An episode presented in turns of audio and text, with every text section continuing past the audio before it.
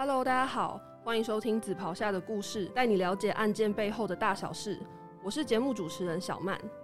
台湾每年有几万名儿童因为儿童虐待而导致受伤，甚至死亡。这些年幼的儿童缺乏自我保护或向外求助的能力，因此一旦父母或主要照顾者疏于照顾时，就有可能造成无法挽回的遗憾。今天我们邀请到曾获得我国保护服务工作最高荣誉紫丝带奖的何慧君检察官，以及法医研究所的法医病理组组长许卓宪，来跟我们谈谈在儿童虐待案件的看见。让我们掌声欢迎两位。好，那我们先请何检来跟大家做一个自我介绍。大家好，我是彰化地检署的检察官何慧君。接下来，我们欢迎许组长跟我们自我介绍一下。哎，大家好，我是许卓宪法医，我目前就职于法务部法医研究所法医病理组组长。那我在过去曾经在台中地检署担任了一十几年的主任法医师，那所以我对于基层的工作我也相当熟悉。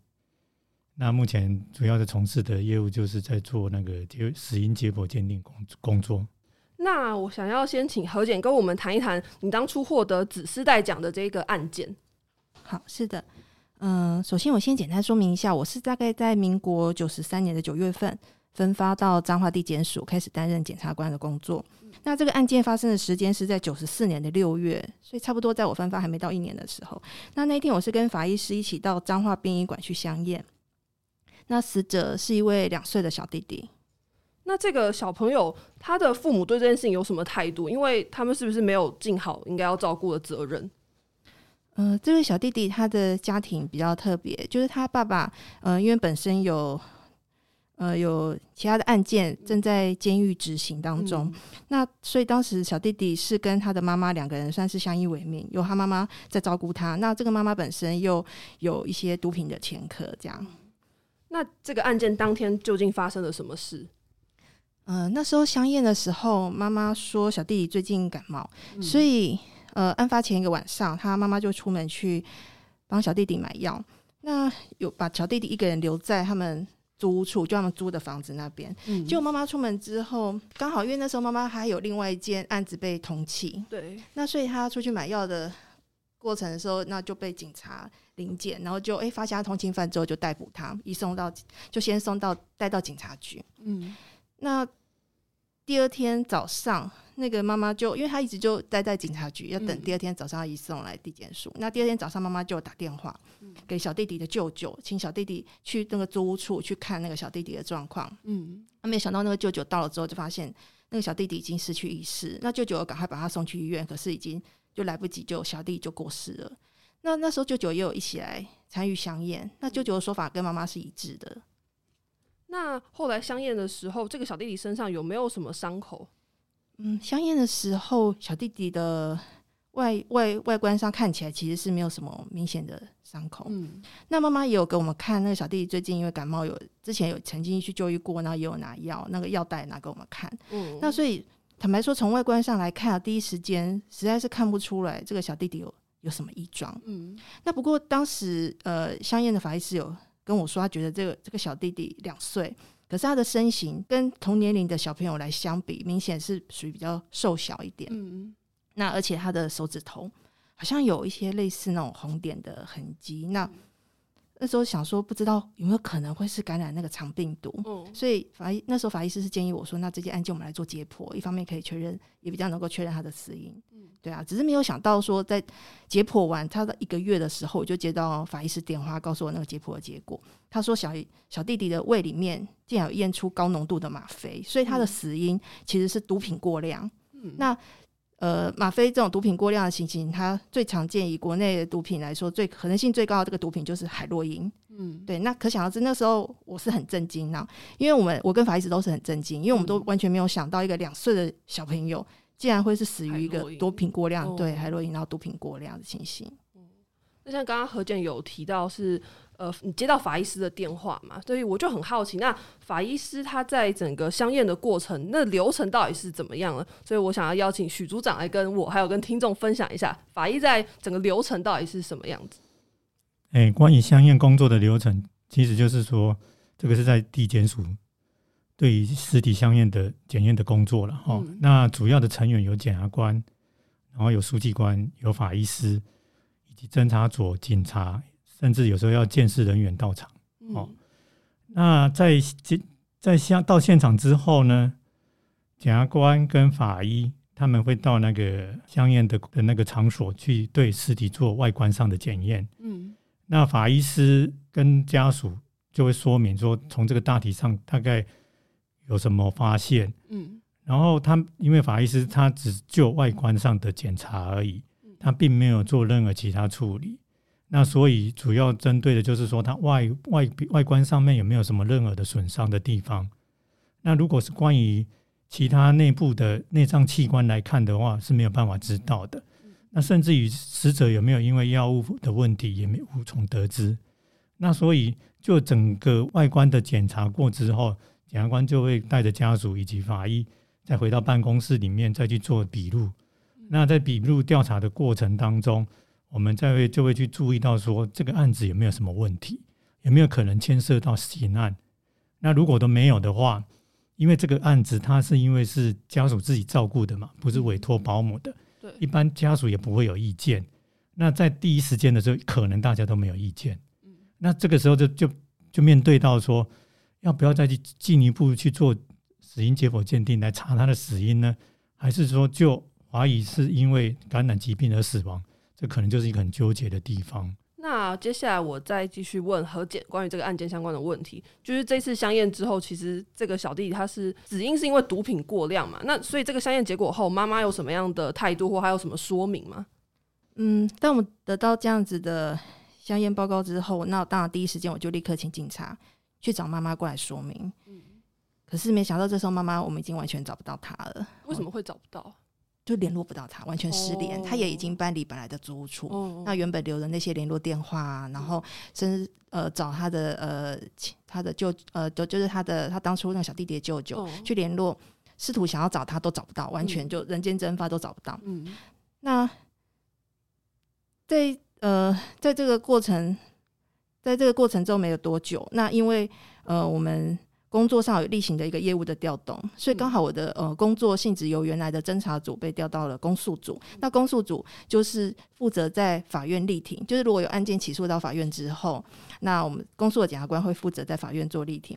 那这件案子，那他还是必须要留在侦查的呃的侦查组这边来做处理，所以这案子就改由另外一位学长来承接。嗯。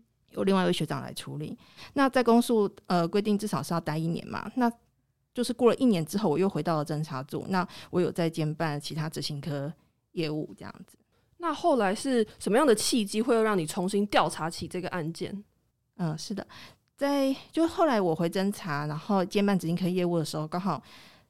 呃，有一天，那时间差不多是在九十六年的三月。嗯，那其实距离当初案发时间已经过了大概两年。大家如果还记得，刚刚案发的时间是在九十四年的六月。那之后是九十六年的三月的时候，有一天我在帮同事代班的时候，那刚好我在一个毒品强制戒治人的名单上面看到了这个妈妈的名字。嗯，对啊，那那是执行科的业务。那所以这一切确实也是也是一个巧合啦。那我看到这个妈妈的名字，我就吓一跳。我想说，哎，之前一直找不到的妈妈，现在终于找到，竟然对，而且竟然就出现在我代班的这个指挥书上面。对啊，那我就赶快冲到楼上去找，就是刚刚提到的后来承办这个案件的那位学长。那学长就说，哦，其实他之前他就已经有借题过这个妈妈出来问他了。那不过这个妈妈的说法还是跟以前就是香烟一开始的时候他的说法是一样的。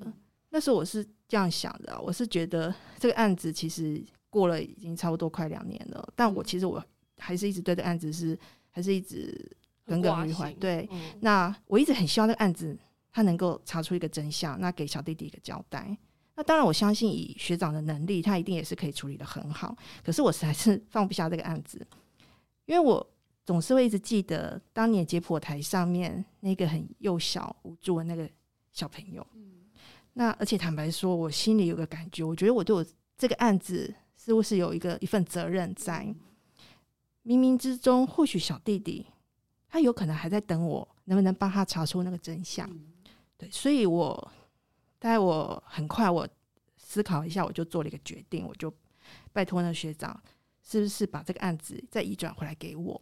嗯，因为这个时候我已经回到侦查，我是可以再继续办侦查案件。对啊，那我就拜托学长说，看可以把这案子再移转给我，那我继续调查，因为我是当最当最开始一开始香烟的检察官嘛，那我想我还是有始有终，我把这个案子看能不能尽力的让他调查出一个事实的真相，这样。但我听到这边，我就觉得有一个疑点，大家应该也有，就是这么小的小朋友，他怎么可能会自己去吃海洛因？而且你吃的量还要去大到会致死。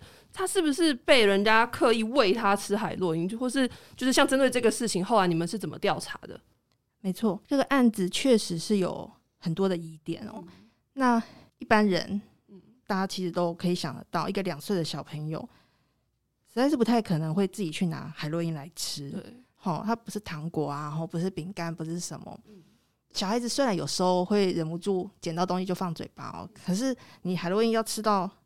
致死的量，嗯，哎呀，这有时候它已经不是一个单纯的误食了，它很有可能不是单纯的误食，嗯，好，不管有没有，我们都必须要经过调查才能够去排除，嗯，好，其他的各种可能性。那所以我们基本上我们也是不能够排除这个是有人刻意去喂食喂这个小朋友吃海洛因的这可能性，所以我们必须要进一步去调查才能够去判断。那如果说是有人刻意去喂食这个小朋友吃海洛因的话，基本上主要照顾者就是主要在照顾这个小弟弟的人。显然他的嫌疑是最大的，好，所以我们必须要先想办法去理清，到底在案发前、案发那个时间，谁才是这个小弟弟的主要照顾者。嗯，好，那可是这一切都必须要再回到原始的一个一个调查的方向，就是我要先了解那个妈妈的说法。对，好，因为我们现在回头去看那个妈妈在当时我们相验的时候说法，其实应该是很有问题的。嗯，那。后来你去找的妈妈出来，又就是请她开庭嘛，请她说明。那她这时候她的反应是怎么样？是的，当我把案子移转回来之后，我就第一件事情当然就是提妈妈出来开庭。对，那我才刚跟妈妈讲完好我的一些疑问之后，妈妈就当场就哭了。哦，哎呀，那她就一直跟我说对不起哦。嗯，坦白说，我觉得她其实跟我说对不起，是因为他觉得说哦，相验的时候没有说实话，所以他跟我说对不起。可是我觉得某种程度上，我觉得他可能他其实在讲对不起的对象是他的。小朋友，对我觉得他是在跟他小朋友说对不起，可能有很多感触吧，对，有很多想法，对呀。那至少他那个时候，他我开感感觉出来，他是显得很后悔啦。嗯嗯，那就哭的，哦就是一边哭，对，一边跟我说他接下来他会把所有的事情都告诉我，会诚实的告诉我。嗯，那首先他讲的第一件事情就是，其实小弟弟在。死亡的那个时候，他们其实不是住在他讲的那个租屋处，他们是住在一位女性药头的家里。哦，可是他最早他不是说是他去买药，然后他留他的小朋友一个人待在家，所以是他说谎吗？大家再来回想一下我刚刚分享的那个前提，香艳的时候妈妈是怎么说的？妈妈说，她跟小朋友本来住在租屋处，然后晚上妈妈因为小朋友感冒嘛，所以妈妈晚上去。买药，对，被警察抓去警察局，对，好，基本上妈妈被警察抓去警察局这段是真的发生的事情哦，因为我们有去调相关的资料回来看，这都是有书面资料都是可以证明的。嗯，可是妈妈那时候误导了我们一件事情，她说小弟弟是一个人待在租屋处，对，好，可是其实事实上小弟弟那时候是待在。一位药头的家里哦，就那个女性药头。对，药头是什么？药头就是呃，我们俗称他其实就是贩卖毒品的人啦。好，那买毒品的人我们叫药脚，就一个头跟一个脚。嗯，嘿，头是卖毒品的，脚是买毒品的。好，那这就是重点了。为什么妈妈之前在相验的时候都没有提到这个药脚？他为什么要跟我们说他是住在租屋住在租屋处，而不是住在药脚那里？嗯，为什么他现在才讲？嗯，其实这就也其实也增加了很多调查上的难度了哈，因为我们要知道很多案件如果没有证据，其实就是所有的关系人大家都各说各话。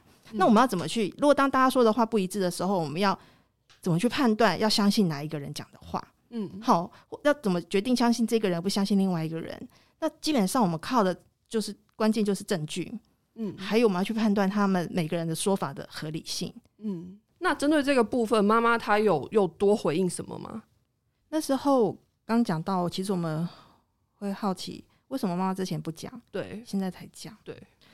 那我有问妈妈，那你为什么之前不讲？对，妈妈就说，因为就大家记得，他香艳讲一个版本嘛，嗯，然后后来学长接手的时候，他跟学长还是继续讲原来香艳的版本，嗯，对啊，那我就说，那为什么之前那个另外一个检察官提你出来问，你应该就可以把这个事情讲出来啦？为什么都不讲呢？嗯。妈说，因为那时候我就想说，我之前香叶就已经香艳的时候就已经这样讲啦，所以之后就算别人问我，我还是我就想说，那我就是照之前怎么讲，我就怎么讲好了。那可是他现在看到我，我就是当初那个香艳的那个检察官，他就说他没有想到这个案子都已经过了都快两年，我竟然还回头还在调查。那他有记得你的样子吗？还是他只记得你的名字？我不知道，可是那个时候他就知道我就是简香艳，可能是我在跟他问的过程，嘿，我可能有跟他讲，哎，这个案子你还记得我吗？那我就是对，那细节我我有点不记得了。不过我相相信那个时候那个情境，他很清楚的知道我就是一开始香艳的那家官。那我就问他，为什么香艳那一天你这样说？对，嘿呀，可是我们后来解剖出来的结果是这样，嘿呀，那很奇怪啊，那你是不是有什么事情没有告诉我们？对，那。他就哭嘛，就这样。那所以这时候他就告，他就跟我解释，那为什么他这一次就愿意告诉我？对啊，他就说他没有想到我还在查嘛。那他想到，他回想到他自己，他觉得他自己身为小朋友的妈妈，嗯，哎呀，我都还没放弃，他是不是也应该要做一点什么？嗯，对啊。所以我觉得他那个当下，他那个情绪是很是很很很明显，他就是觉得很很。后悔啦，那也蛮愿意、蛮想要弥补他之前可能有一曾经有一度有一个错误的一个判断嘛，所以他这次他就跟我说，他这次他一定把事情都告诉我，嗯，他也很想要知道，他的小朋友到底为什么会死亡，为什么是因为毒品过量死亡？他他身为一个孩子的母亲，对啊，他同样也是非常的，也非常的想要知道。也想要期望能够透过我们的调查，的协助他了解他孩子真正的死因。对，那那个时候，嗯，至少那我们可以说有了这个妈妈的说法，所以我们这个案情终于有了一个比较对比较明确的方向可以去进行的。虽然感觉。还是有很多挑战，然后不过我觉得至少有个方向。嗯，那接下来因为时间的关系，那我省略一些比较细的一些调查的过程。那我只能说，我们透过了我们逐一去克服了很多的挑战。嗯，最后我们确认，确实那个喂食那个小弟弟使用毒品的人，就是当初妈妈提到的那位摇头。嗯，那他在照顾小弟弟的过程中，为小弟弟施用过量的海洛因，嗯，才导致小弟弟的死亡。他为什么要喂他吃海洛因？就是他就是照顾啊，为什么还要喂人家吃毒品？嗯，小弟当时确实是一个感冒的状况哦。那有可能因为在感冒的时候他比较不舒服哭闹，那那个晚上确实妈妈也被也没有在小弟弟的身边。哦，对，那他因为他他是在很临时的状况被警察逮捕嘛，以通缉犯的身份逮捕。那所以这个妈妈就是临时就托打电话托这个摇头帮他照顾小弟弟。那小弟弟在感冒、身体不舒服的情况下，可能晚上比较不好安抚啦。嗯，嘿，那有可能是这个过程。对，那毕竟其实大家都不在场，我们只能用事后的情境去判断。那那个药头他本身是有使用相关毒品的背景，那所以他觉得这个毒品也是有一定的。呃，合理性，嗯，对，那他可能在为了想要让想要安抚小弟的情绪的一些呃诸多一些想法啦，哈，所以他就喂食了小弟一次海洛因。嗯嗯，那何姐你在调查这个案子的时候，你有碰到哪些困难吗？应该说应该碰到很多困难，像后来找不到妈妈，然后他又说谎，然后你又被调去其他组，那这些困难你都是怎么一个一个去突破的？首先找不到妈妈这一点，确实是让人很沮丧啊，哈，也就会觉得说那。方向哦会很难，就是觉得好像没有什么方向，但我们还是要尽力的把我们能做的事情先把它完成。好，那当时我的做法就是，至少我可以先把所有相关的。资料都先把它调过来，嗯，好，那我们所以我刚刚有提到，我们去调了很多，呃，那段期间，然后那个妈妈如何被逮捕啊，哈，或是一些其他相关资料，一些书面资料，我全全部调回来，影音阅卷，那影音附卷，然后那而且我们还调了所有关系人的电话通联记录，嗯，还有监视器的影像画面，嗯，全部都调来先做一个保存。因为时间越久，很多这些类似的资料都有可能会被删除，或是会消失。然后，那诸如此类的证据调查，只要当时我想到的，基本上我都有去做。嗯，那我也都全全部都先做了。好，所以那时候大家就只差妈妈没有到，没有办法说明。嘿，我们至少我能做的，我都尽量先做了。那后来呢，我们找到妈妈之后，我们就进一步的照妈妈的说法，对，去连接去找到她所讲的那个药头。对，那也同时带到了在那个案发。前后那个时间，那个现场有可能出现了其他的关系人，那所有的人我们全部都有在传来，嗯，好做了一次询问跟了解，做呃不止一次，有时候不止一次，就是反呃做案情相关的事情，跟对他们做了一些询问跟了解。那照他们的说法，我们再回头去跟当年我刚刚提到的，在案发时间，在香烟那时候，我们就已经有调回来的资料。诶，这时候其实就可以做一些勾稽的比对。嗯，那这时候这些我们当初调的资料，就很容易可以协助我们来判断现在这些人讲的话，谁讲的话是比较可信。嗯，跟当初我们调的资料是，呃，他他的那个呃可信度是比较高的。哦，那谁的说法比较接近事实？嗯，好，那所以很多一开始我们就第一时间就调到那些资料，后来确实也都对这个案情有了很大的帮助。那何检在整个案件里面有提到，呃，其实这一次的案件呢，呃，是很密切跟法医师有合作的，所以也很想请问何检，整个办案的过程啊，除了法医师之外，还有跟哪一些人啊，或是其实还有其他单位一起合作去找出这个案子的真相？嗯，是的，这个案件最要感谢的就是相验的时候建议我解剖的法医师，嗯，以及协助解剖的法医师，还有后来法医研究所的法医师哦，嗯，那。透过他们的专业跟细心，让我们能够用科学的方法来确认小弟弟的死因，嗯，以及他死亡的时间，甚至他使用多少毒品才致死，还有使用毒品的时间跟方式等等啊，他甚至还有毒品的种类。那许多的细节都是本案得以认定行为人是谁，并且让法院判决被告有罪确定的关键哦。嗯，那当然这个案子也同时也加入有很多像警察、书记官、法官，嗯，好以及许多相关。呃，各领域的人的协助，嗯，所以案这个案件通会能够顺利的调查完成，其实都不会是绝对不会是我们检察机关的单独就可以完成的，一定要有很多的很多机关，然后很多资源的协助才能够一起完成，那都相当感谢大家的协助。那最后这个案件法院是判决的结果是怎么样？是最后法院是判决这位女性要投有期徒刑十六年。两个月，嗯，那也都有确定有执行这样。那另外我再补充一点，就是，呃，这个案件发生是在民国九十四年，对，这几年来，其实我们很多那个相关的规定，嗯，都已经有做了一些调整哦。譬如说，现在如果我们有逮捕一些嫌疑人的话，那从警察机关到我们检察机关，其实我们都会询问，好，这个被逮捕人。好，家里面有没有老人啊、小孩啊，或是其他的亲友需要我们呃联络社会局或相关单位来做关怀或是照顾？嗯，好，那我们就是希望能够尽量避免，呃，他刚好好在一些比较诶特别的情况下，刚好家里面有老弱妇孺啊，或者是被那个可能被单独好被单独留留在家里呀，好，或是一个比较不相对比较没那么安全的环境，那我们可以趁早有那个。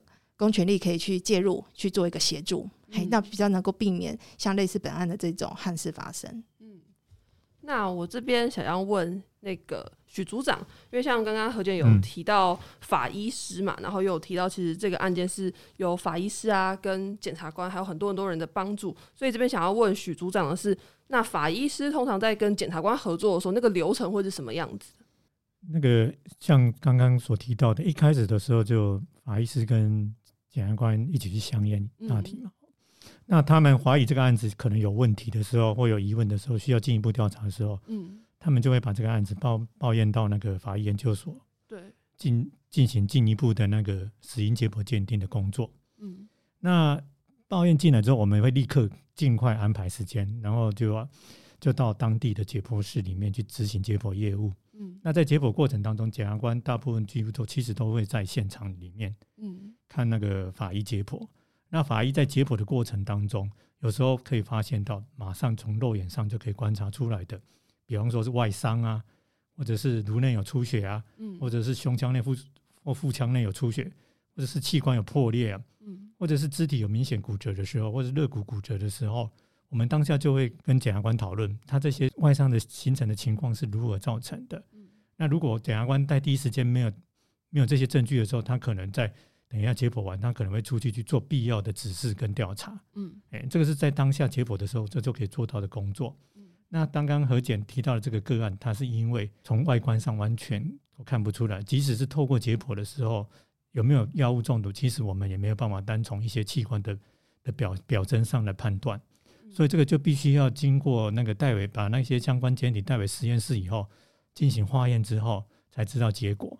那当下如果像何检这个案子是因为毒品，我们在这个一儿童上不应该会有毒品的反应才对。对。但是，一旦发现的时候，我们可能就会立刻通知跟检察官联络，这个案子有问题，有毒品的反应，这是可能是一个有刑案的问题。那我们会跟检察官讨论完以后，看我们在报告，甚至我们在在我们在我们死因鉴定报告里面，我们会陈述这一部分。可是，如果是比较紧急的案子，可能有时候我们就会直接用电话联系。嗯，那检察官如果还有疑问的话，他们可以用函询的方式，或者是说。相约约到法医研究所，或者是说法医到地检署来共同讨论，这些都是可行的方式。那我想要接着问何检的是，其实应该说不是只有这个案子，通常呃，在一个案子当中是有遇到什么样子可疑的地方，才会让检察官决定要解剖？是。原则上，如果遇到有他杀的嫌疑，或是无法确认死因，像死因不明等情况，实务上就会进一步去安排解剖。那解剖一定是由法医师来进行。那法医师的专业常常在案件中会扮演非常关键的角色。嗯，就像我刚刚分享的案件，如果没有法医师的专业判断，案件可以说是很难去认定。那而且很多的案件在解剖后，虽然法医师已经有提供解剖报告，但往往随着案件的调查。证据的要求也会一再浮动，嗯，像本案随着调查的进度，其实检察官跟法官都多次去发函，好，烦请法医研究所的法医师协助提供更多专业的意见与认定。那后来确实也都是判断本案的很多重要的关键。那最后最后想要请问何检，对于这个案件有什么样的心得或者是想法？本案发生到现在已经过大概快十七年哦，那这些年来其实国内很多法律都有很多的变化。像是《儿童及少年福利与权益保障法》就有很多的增修条文，而妇幼的保护更是越来越受到我们社会的重视。嗯，那也建立了很多新的制度。嗯，那除了像我刚刚提到的，我们在那个逮捕嫌疑人之后，我们都会去做那个进一步的去关怀。那甚至像是检察机关重大儿虐案件的侦办流程，还有检警早期介入等机制，都是要避免更多的悲剧发生。刚有提到一个检察机关重大儿虐案件侦办流程，还有一个检警早期介入，这两个是机制是什么意思，或者他们是怎么运作的？是的，呃，我们这些新的制度，它其实改变了以往儿虐的案件，通常都是在警方通报之后，我们才会立案。那新的制度呢，就是要让各领域的网络成员，包括我们检察官、摄政、卫政、警政。还有家防中心、医护等不同的网络成员，我们能够一起成立一个联系的平台。哦，那只要其中任何一个单位通报疑似儿虐的案件，检察官收到之后研判它可能性不低，我们就可以及早的去透过司法的力量来介入调查。那法务部也会办理许多相关的课程跟研习的交流会议，让网络的成员大家一起参加。那透过一些经验跟实际案例的分享，强化平台成员之间的横向联系。那大家其实都有一个共同的目标，就是为儿少的权益来努力。嗯，那最后我觉得也是很重要的一个呼吁，就是说，如果我们发现诶身边有小朋友疑似被虐待的时候，我们这时候应该要怎么样寻求有关单位的介入？是的，最简单的做法就是报警，哦，打一一零，嗯，或者是也可以打一一三保护专线，会有。专业的职机社工人员会提供相关的咨询、通报、转介等等的专业服务。另外，各县市政府其实都设有家庭暴力及性侵害防治中心，嗯，也可以就近到这些防治中心，然后由他们来受理家庭暴力跟性侵害的通报事件。嗯，所以如果我们发现身旁的儿少有疑似遭受到疏忽、虐待等不当对待的情形，嗯，也是可以直接洽当地的家庭暴力及性侵害防治中心，由他们来提供协助。嗯，谢谢何检。那其实他刚刚何检的分享里面有很多次提到法医师这个职业，所以接下来我们就要来问许组长有关于一些法医师相关的问题。好，首先第一个想要请教许组长的是，法医研究所他所从事的工作跟一般的法医师有什么样的不一样，或者说法医研究所这个单位主要在做些什么？因为我想应该蛮多听众都没有听过法医研究所这个地方。嗯，好的，我就说明一下哈。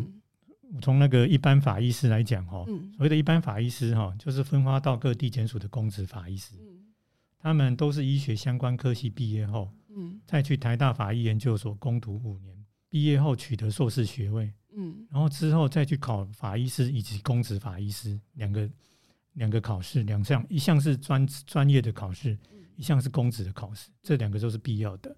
那他们主要的工作就是在相验的时候对尸体外观进行检验的工作。嗯那全国各地检署司法相验的案件量，目前大概是两万两万多件左右了。那有有时候会有一点浮动。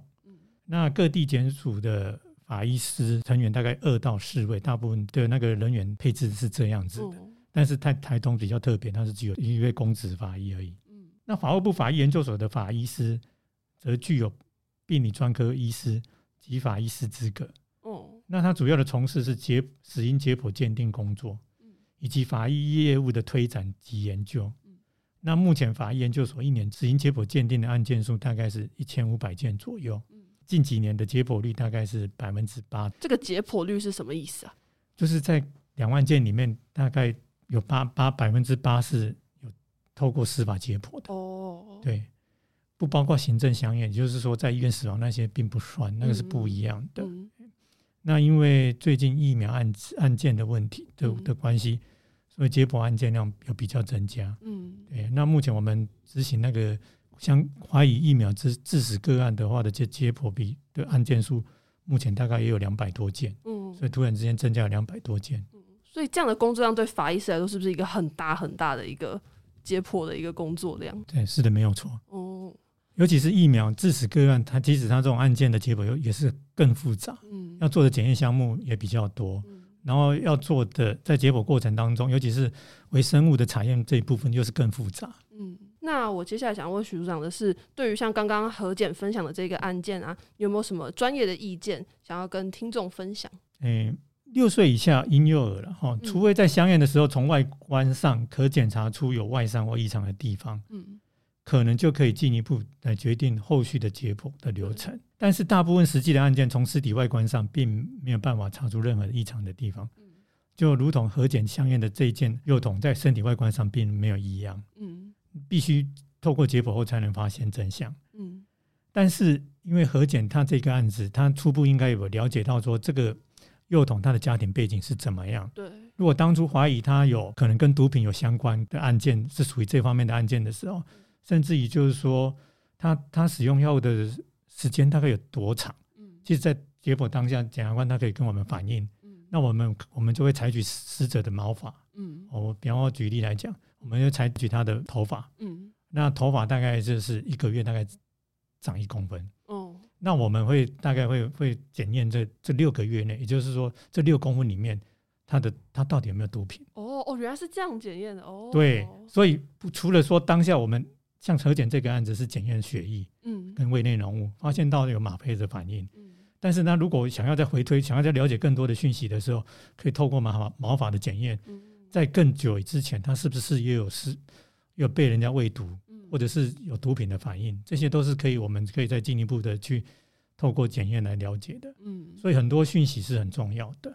但是因为我刚刚讲的，但是因为国人确实因为民情的缘故啦，大部分都是不愿意解解剖了。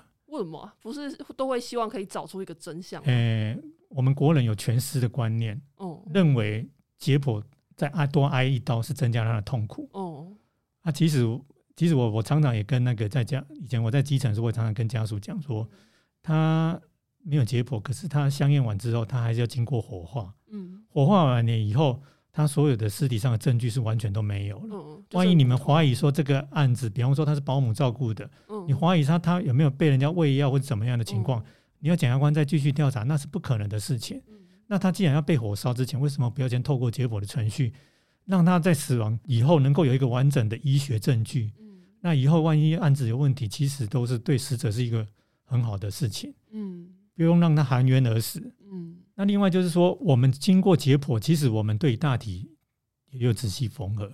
在穿完衣服，再戴上帽子，其实看不出它这个这个大体是有被被解剖过的，嗯所以你可以感觉上它还是一个完整的大体，并不是说感觉上解剖好像解剖完了以后整个颜面都会受损，其实没有这样子的哦。那所以这是观念的问题啊。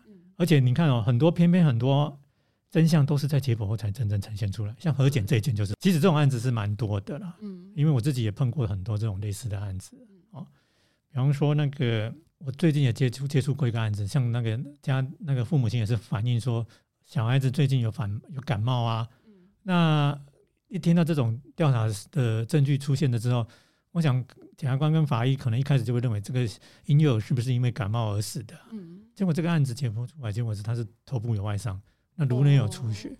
那颅内出血，然后他又又又有一个问题，他又发生呛奶。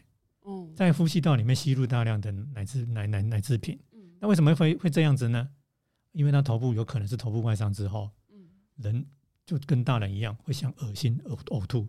对，所以导致他很容易去呛奶呛到。嗯，所以他这个，所以很多真相都是解剖之后才知道的。嗯，所以我刚才讲的说，解剖过很多，我们外观上是看不出外伤。对，可是解剖下去，你你才会发现到说他有皮下出血、颅内出血这个相关证据。嗯。而且马上我们就会怀疑他是不是一个恶劣的案件，嗯，所以面对初步调查市政下可能无刑案的问题，并且已经不解剖的案件，从尸体外观也没有特别的发现，嗯，在这种情况之下，所以我们就会考虑到是不是可以先利用那个我们现在我们所里面在推动的电脑断层扫描，嗯，在未来面对这种案件扮演了一个重要的辅助角色，嗯，可以先做死亡以后的电脑断层扫描。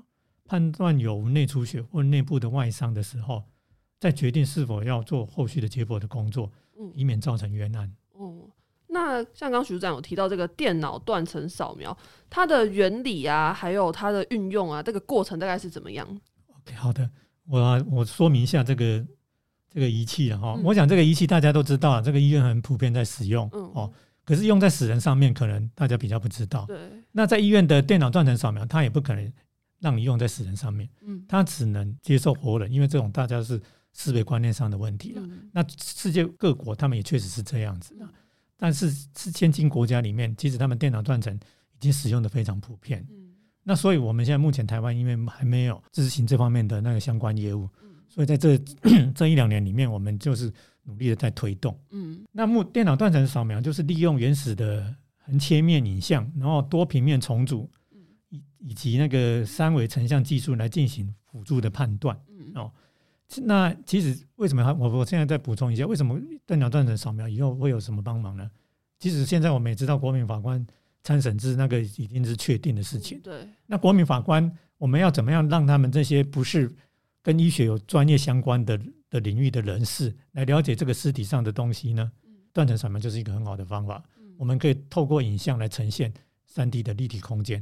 让他们了解说，哎，这个尸体到底是怎么样受到怎么样的伤害？其实这个对于未来的以后的法庭上的的交互结问是一个很有帮忙的一个说明吧模式。嗯，另外就是说，我们那个枪枪枪击案件的鉴定，哦，以前我们都是只透过解剖方式，而没有利用到那个断层扫描。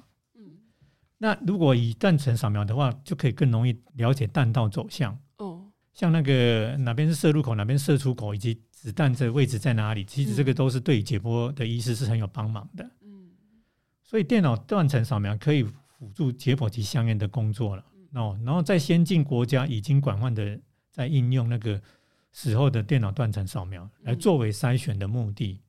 初步判断是否有需要进一步解剖的地方。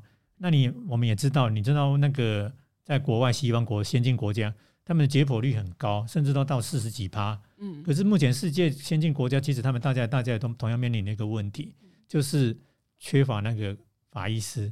哦，法医师是很缺的，就是要有医师跟法医师的这个可以执行解剖的这些专业人员，在在在美国现在也很缺。哦，所以他们常常大体就摆在那边，一段时间才有办法处理整个解剖的工作量，所以他的工作量非常大。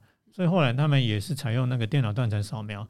来降低那个解剖率，可是这个这个观念在台湾是不能用的。为什么？台湾其实我们国情的关系，其实我们已经在努力的降低解剖率了。嗯，这个检察官跟公跟公职法医他们都非常清楚。嗯，就像说，除非有他杀刑案的问题，或者是死因不明确，但是有可能怀疑有问题的案子才会是解剖。嗯，那不然的话，原则上大部分是都都在香烟完的时候都都直接开立香烟实体证明书。所以，我你看，我们的解剖率只有百分之八，嗯，对不对？其他是不是都放掉了？那但是国外的解剖率有百分之四十几，嗯，那落差蛮大的。那所以电电脑断层扫描对香烟最重重要的一个工作，就是说，你可能放掉的是一些有问题的案件，嗯，你如果先透过断层扫描，除了可以让你初步去判断它的死亡原因是什么，你也可以把那些怀怀疑有问题的案子马上立即安排解剖。嗯，对，这样就就不会说因为遗体烧掉了找不到遗体可以来做解剖，或者是做进一步检验，其实这些都是问题所在。那我讲一下它的优点，就是说断层扫描它可以从头顶到脚底，包括整个人体，对平常不易解剖的部位或者是常规解剖部位。都可以有进一步的检查啊！我这边好奇，有哪一些部位是不易解剖的？我们解剖，我说明一下，我们现在解剖做的部位有哪一些呢？就头部。哦哦，打开头看一下里面。打开头是什么意思啊？就是锯开颅头、颅骨，因为头部外伤是一个很重要的线索。嗯，它是不是他杀还是一个意外？嗯，常常头部外伤常常就会导致死亡的结果。嗯，哦，因为头部有撞击呀，或者被殴打。它有可能是颅内出血，嗯，哎，那这个这个这部分就是以我们要透过头部的解剖来了解、来判断、来得到这方面的证据。嗯，那另外就是颈部的解剖，嗯，颈部的解剖也很重要。掐死的其实这个蛮蛮常见的，对对，尤其是男女感情纠纷，哦，对，常常都会利用把某一个人给掐死或是勒死，对，这是因为最最常用的。加害的手法，对，或者是性侵的案子，嗯，他在加害一个人，常常最直接的方式就是直接掐他脖子，嗯，对，哎，所以颈部的解剖是非常重要。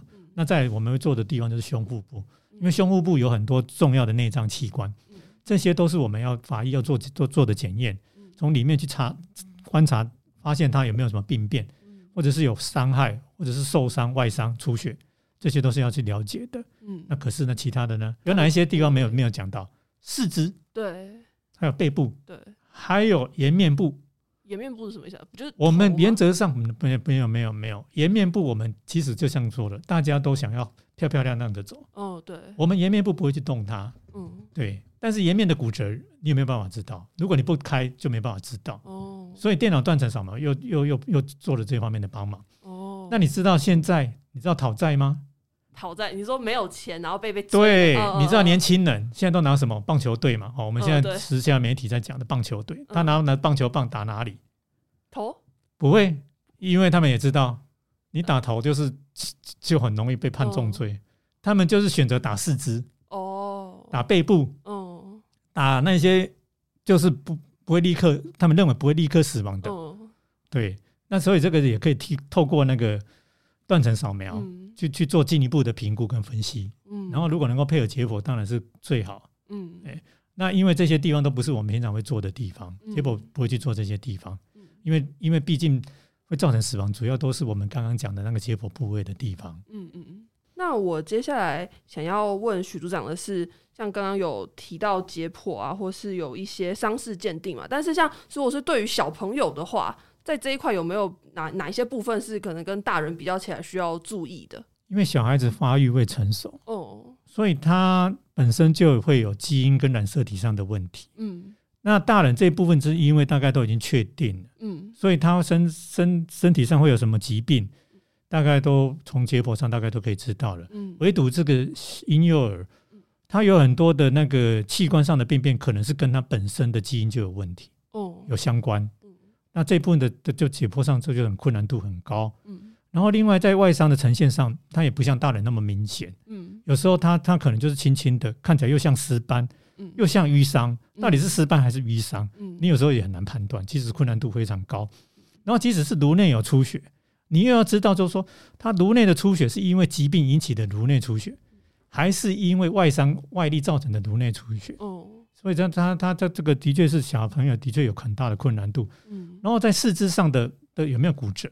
嗯，其实如果你透过我们传统的解剖方式是没有办法知道，嗯，但是如果你你在在用利用电脑断层扫描辅助的话，它四肢或者是肋骨或者是脊椎的地方或颈椎的地方有哪一个区块有骨折，马上就可以发现到，嗯，那有骨折的地方代表这个婴幼儿可能出现了问题，这个家庭可能有问题，或者是保姆在照顾的时候是不是有问题，嗯，或者是这个小朋友是在那个安亲班的时候是不是出现了什么问题？嗯，所以我们找到这些证据，我们就会建议检察官再去做进一步市政的调查。嗯，我这边想要问一个，我刚刚突然想要问我自己好奇，像刚刚徐组长有分享说，呃，叫鉴定头的这一块嘛，嗯，那是要怎么切啊？因为他感觉不像喉咙，可能可以用我不知道手术刀，就是我比较好想象他怎么把它打开。但头的部分是要用我不知道锯的吗？好的，其实一般民众也会认为说说跟他讲说要解剖，他说他啊你你会把我们那个家属的那个死者的那个那个颜面整个都破坏掉。对，我也曾经听到那个家属直接这样跟我讲的，就是说你放心好了，我们解剖的时候，我们的头是从顶部。哦。是横向，是从两两两个两两我们的双耳的上方，嗯，横向过去，嗯，所以，但是我你也知道，说人在往生之后，在那个大体瞻仰的时候，其实我们大部分都是会戴帽子，对对，啊，即使你帽子戴上去的时候，其实你看不到说那个头部是有被解剖过的痕迹了，嗯，那颈部的话，其实我们现在解剖也都是做 Y 字形，大概从上胸部的上面做一个 Y 字形的解剖。所以你穿上衣服之后，你从脖子上也看不到它有外伤。嗯，即使今天我做的这个案子是怀疑被掐死的，嗯，即使做过很细部的结果，你可能在经过化妆之后穿衣服，其实大概还是看不出来。那我现在再把话题绕回来，刚刚一开始的幼童伤势鉴定这一块，想要再问许组长有没有哪一些细节是需要特别注意的？其实这是一个很有很重要的议题哈，尤尤其是幼童伤势这部分的鉴定哈，那。我想，我先大概阐述一下，说我们法医在针对这方面初步初步的伤势检验的时候的一些做法。嗯，我们都会是从头到脚全身呢，哈，依相关部位详细检验呢，哈。嗯。然后我们会去看他头皮有没有血肿，或者是受伤。嗯。哦，例如我以之前曾经碰过一个个案，因为小孩子不乖，嗯，妈妈拿吹风机吹他的头发的时候，怎么样吹，你知道吗？他就是故意。用吹风机的热度来除除啊，这个小朋友。啊，所以在他的头皮上，嗯，我们看到他头皮怎么有一个疤痕，嗯，本来我们就就觉得很奇怪，嗯，法医也觉得很奇怪，这个小孩子在头顶不应该会有疤痕啊，因为再怎么撞，再怎么怎么弄也不可能啊，烫伤也不可能烫到烫到头部啊，烫烫伤一般都在身体下半部啊，所以后来这检察官调查才知道说，原来因为小孩子不乖顽皮。所以妈妈拿着吹风机吹他的头皮，让他那个遭受一些必要性的惩处啊，结果造成他头皮很大的伤害。那颜面，那另外再就是看颜面部，颜面部有时候你也我们也知道说，以前哦，大人发火起来的时候，有时候会失去理性，对，他会索性就会对着这个儿童甩了好几个巴掌，对对。那所以我们在法医在看的时候，会从颜面上看有没有掌印的瘀伤。嗯，那其实像我这个，我在这再说明一下。像有这种外伤的时候，其实这个小孩子常常身上都有很多外伤。嗯，我也曾经去出庭过，因为法官跟检察官他们也都很都很好奇，就是说他头部的外伤到底是什么样的造成的伤？是用棍棒，还是用去撞头，去撞到墙面，还是怎么样呢？还是用手去打的呢？嗯，有没有这样子的形态伤啊？啊，因为他头伤头部其实他整个多处都是伤，什么伤都有。那我们这个时候最重要是什么？就找形态伤。所以我那个案个案刚好有看到他他的两个脸颊都是手掌印，嗯，都是淤伤，所以他是被被耍耍嘴巴，嗯，耍耍嘴巴之外之外，张嘴之外，他他的头又有撞到，嗯，所以身上很多外伤。然后再就是要看他两眼结膜有没有出血点、出血斑点。那常常就是说，有时候脖子被掐的时候，那个血管内压力高的时候，他那个眼睫毛会出。会有出血点，眼睫毛出血点是什么意思？眼睫毛、眼结膜，哦，我们眼睛还有眼结膜，我们眼睛打开以后会看到眼，就是看到下面的白白的我粉红色，正常是粉红色的。当他有颈部脖子被掐或者口鼻被闷的时候，常常都会看到一些出血点。哦，但是有这个也未必一定是这样子啊。哦，有时候一些疾病血有凝血疾病等也会有出现这些，嗯，所以这些都是要鉴别诊断。嗯再来就是说，他鼻腔内有没有出血，这个也是应该要注意的。那口内有没有伤害？哦，婴幼儿的牙齿状况有没有问题？嗯，哦，所以那个有时候我们从尸体上的颈部可以看得到有没有淤伤，有没有掐痕，有没有勒痕？嗯，然后四肢身体有没有淤伤或开放性伤口？嗯，手指有没有变形？嗯，那身上有有有没有我刚刚讲特定的形态伤？嗯，像有一些家长要体罚小孩子的时候，他用棍棒。嗯，或者是说比较细条的，对，爱的小手，那些都可以看到是条状的条纹伤，嗯，哦，然后皮皮肤有没有完整啊？有没有被烫伤、烧灼伤？嗯，肋骨有没有骨折？有时候稍微用触诊的话可以知道，嗯，指甲有没有受损？嗯，那之前我之前有看过一个个案，这个我也有对跟这个个案我也是很震惊呐。但指甲竟然都都不见了，我在想说，这个难道是像古时候的那种畸形吗？拔指甲吗？结果后来检察官也是这个也也是需要检察官去调查证据啊，才知道说原来是阿妈要处罚这个这个小孩子，用马桶压他的两只手，所以那个指甲都被他压压压到都坏死掉，所以那指甲都跌脱脱落，嗯，所以无奇不有。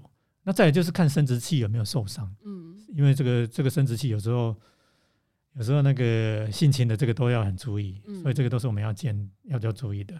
然后再就是要检查有没有新旧外伤，再来就是要评估他的外伤可能是已经几天了。啊，我要再讲一个比较重要的议题了，哦，因为这个不讲也不行。伤痕鉴定哈，在医院我也有在做了，哦，那你有听过婴儿摇晃症吗？没有摇什么？摇摇晃。摇晃没有，把小孩子抓起来在那边摇来摇去的啊，或者是以前往上抛啊，婴儿摇晃症。嗯，这这个在医在现在在医院，在过去的，因啊，甚至在现在，他们还是常常在用婴儿摇晃症这个这个用词啊。嗯，那另外一个就是受虐性头部外伤，哦，这些都是比较专有的一些外的的外伤了哈。那其实前一阵子也出现出现了一些问题了哈。对伤势的鉴定，为什么我就觉得很重要？哦，因为这牵涉到是额颞，还是一个意外事件，还是一个疾病，其实都是有可能造成的了。哦，那临床大夫他们就看到有三个情况的时候，他们就会认为是一个受虐性头部外伤。哪三种情况呢？第一个就是硬脑膜下腔出血，那是什么意思？就是颅内有出血哦。然后两眼有视网膜出血哦。然后再就是有脑损伤。嗯，在医院他们在死在这个。婴幼儿他如果没有死在医院做检查的时候，他会发现到这有这三项的时候，他就会通通报为什么？这检察官应该都会非常清楚，受虐性脑伤，嗯，受虐性或者受虐性头部外伤，嗯，所以就会朝着讹虐去做，去去调查了。那结果这个因为受虐性脑伤的其实不可以这样子用，嗯，它它是一个很严谨的一个定义，我们要根据定义，它所谓的受虐性脑伤是指五岁以下。遭受到蓄意、蓄意的伤害，嗯，要有蓄意，嗯，蓄意这两个字是什么？我想检察官可能会比较清楚。在法医来讲，在医师来讲，因为医师他毕竟是医医医医学方面的专业领域，其实他对于这个司法方面或者是法律方面比较不清楚。所谓的蓄意就是有故意的行为，这已经是牵涉到什么事情事证，这个就不是不是说光从尸体上的证据而已。所以检察官扮演非常重要的角色。他要去调查说，他这些外伤，不管是从医院那边得到的讯息，或是从法医这边得到的讯息，已经知道有一个头部的外伤，他就需要去调查说，他是遭受到蓄意的，还是不小心造成的一个意外事件。嗯，那所以之前我想检察官应该可能也碰到，因为医院一开始就已经写受虐性脑脑外伤。嗯，那受虐性脑外伤的话，这个如果在我们法医死因上的写法是什么？用这样的用词，我们当然是用他杀了。嗯，可是很多就是就是我刚刚讲的，关键是在于他是不是有一个蓄意，蓄意还是不小心。嗯，这个就是很重要。两个差很多，差很多啊！这完全是不一样，一个就是意外，一个是他杀。哦，哎，啊，所以在用词遣字以及在定义上面，可能就是要非常小心。嗯，哎，啊，所以这个在外伤在外在外伤的鉴定上面，其实这个事情是很重要的。嗯，那另外就是视网膜出血，其实这个也是一个常常会造成一个迷失啊。哎，有很多原因，只要脑压升高，都有可能造成视网膜出血。不是说视网膜出血，看到视网膜出血就是一定恶虐，这也未必了。嗯，所以就是说勿往勿重，我们就是要谨慎小心的去评估这些外伤。嗯，那最后想要问许组长的是，现在我们对于讹虐的防治有没有更多积极的做法？哎，我这个当然是有啊。哈，我在想说，现在其实现在少子化，嗯。小孩子是国家的宝，对，大家都要很呵护他们才对。哎，稍加不留意，他可能就是一个一个死亡的个案。嗯，那现在孩子小孩子都这么少，当然是当然是这种遗憾的事情要避免发生了哈。那我们也知道，因为政府也积极的在推动一些儿儿少保护的一些政策。嗯，像在很多医学中心里面，你我们有他们都有成立那个儿少保护小组。那儿少保护小组就是有刚刚检察官有提到的那些专业人员来组成，嗯，只是说他在配合上有一些临床专业的医师，嗯，然后我自己也是他们里面的一个顾问，他们这个儿少小组里面的顾问，他们一年大概要开会两次，挑选这个没有就是没有死亡的个案嘛，因为在医院里面挑选没有死亡的个案，来跟大家刚刚提到的那些专业人士一起来讨论，这个是一个怎么样的个案，是不是到恶劣的程度呢？对，啊，所以他们那个警政啊，什么摄政那些都是都有在介入，那我们法医也会提供我们的专业意见跟他们讨论。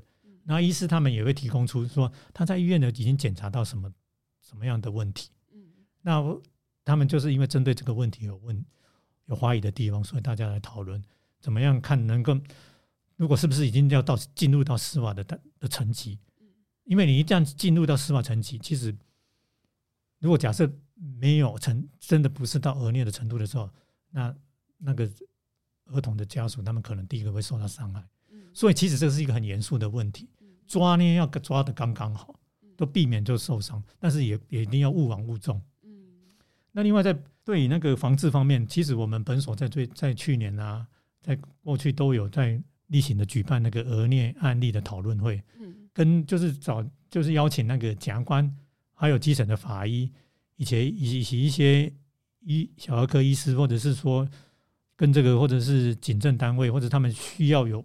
这方面的的学学学士以及专业的的讨论的时候，可以透过这方面大家互相讨论，来避免那个要怎么样来预防这些已经发生的事件，在在如何采用什么样的措施，避免同样的事情再发生。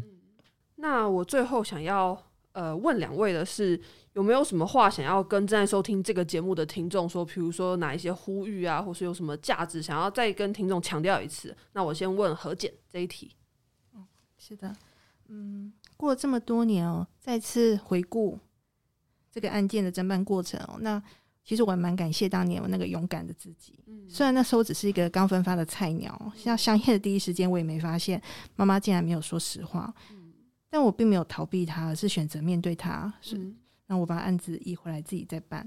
那最后也很感恩能够完成任务。那在过程中我也很感谢有各方的资源的协助，包括像书记官。警察、法医师、法医研究所、法官等等人，然后，嗯，那最后再次的呼吁大家记得两个电话：一一零一一三。好，那希望能够透过大家一起的努力，我们要一起减少悲剧的发生。嗯谢谢大家。那接下来想要问许组长有没有什么话想在最后跟听众分享？哎，我我我想讲的就是说。法医死因切否鉴定工作是一个团队的工作，嗯，绝对不是一个法医是个人的所有办法完成的，嗯，其实这当中包括了尸体的解剖，然后公子法医的尸体相验的时候，以及后续的病理切片的制作，嗯，然后毒物化学的检验，甚至有时候需要血清方面的检验，嗯，最后再透过所里面组里面的一些技师同仁，大家共同来完成这样子工作，嗯，所以它是一个团队的工作。那我建议就是说，万一碰到检察官在第一时间公子法医建议解剖的时候，我我认为应该说，我们就是应该宁可勿忘勿重哦。那即使是说真的这是一个家碰碰到一个家庭拒绝绝对不解剖的案例，那我们也希望够透过未来能够利用 CT 电脑断层扫描的设备来做初步的研判。嗯，哎。那最后我想说，我觉得其实这一些年纪小的小朋友，他们是缺乏自我保护的能力的，所以一旦他们遭到暴力的对待，就很容易造成很大的身体或是心灵的伤害，那甚至会失去性命。那我觉得保护这些年幼的孩子是我们每一个大人的责任，所以今天也非常感谢何慧君检察官以及许卓宪组长的分享。希望大家在听完今天这一集之后呢，都可以对儿虐案件还有法医检验有更多的了解。也可以多多关心身边的孩子，让他们可以在安全的环境下快乐的长大。那今天的节目中呢，有提到的一些延伸的阅读资料，都会放在资讯栏，大家可以点开资讯栏去看。好，今天的节目就到这边结束哦，非常感谢大家的收听，请大家继续期待我们紫袍下的故事接下来的集数。那我们下一次见喽，拜拜。